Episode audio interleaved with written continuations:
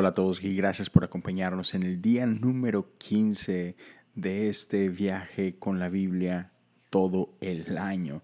Ya estamos comenzando la tercera semana y el día de hoy estamos en Mateo capítulo 5 versos 17 al 20. Mi nombre es Leo Lozano y soy uno de los pastores asociados en Revive GMC aquí en Pasadena, Texas.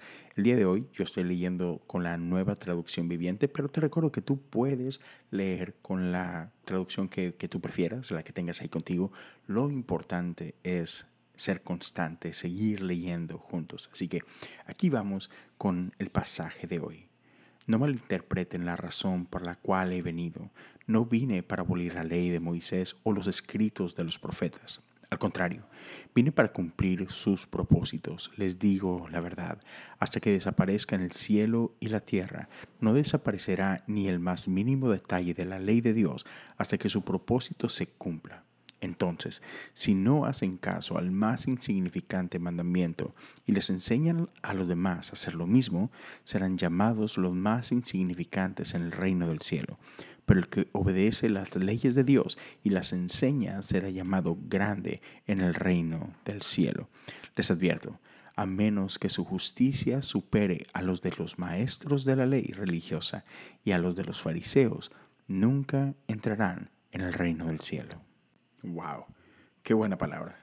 y sabes, me encanta porque creo que hay algo que de pronto juzgamos mal. Normalmente hacemos a los fariseos los enemigos en las historias de Jesús. Y claro, entiendo el porqué. Por ahí de repente vemos a Jesús ah, regañándolos más de una vez, ¿no? Pero eso no quiere decir que todo lo que hacían los fariseos o lo, lo que representaban estaba mal. Jesús era directo en señalar ciertas cosas acerca de ellos, pero ya, hay cosas que hacían muy bien. y creo que podemos aprender de eso, ¿no? Y aquí queda clarísimo que obediencia es importante. hay veces que sobre todo nosotros, quienes vivimos bajo la gracia, tendemos a decir ciertas cosas donde pareciera que comunicamos que no pasa nada, ¿no? Al cabo vivimos en la gracia. Y no, aquí queda claro que Jesús nos invita a la obediencia y Jesús nos habla acerca de lo importante que es obedecer. Así que ya, no, no despreciemos la ley, no despreciemos lo que Dios nos entregó, porque al final de cuentas la ley es algo que Dios nos regaló a nosotros para acercarnos a Él, para dejarnos saber de su corazón para nuestras vidas. Así que una vez más lo vemos aquí, Jesús vivía en obediencia y también nos está invitando a nosotros a una vida de obediencia.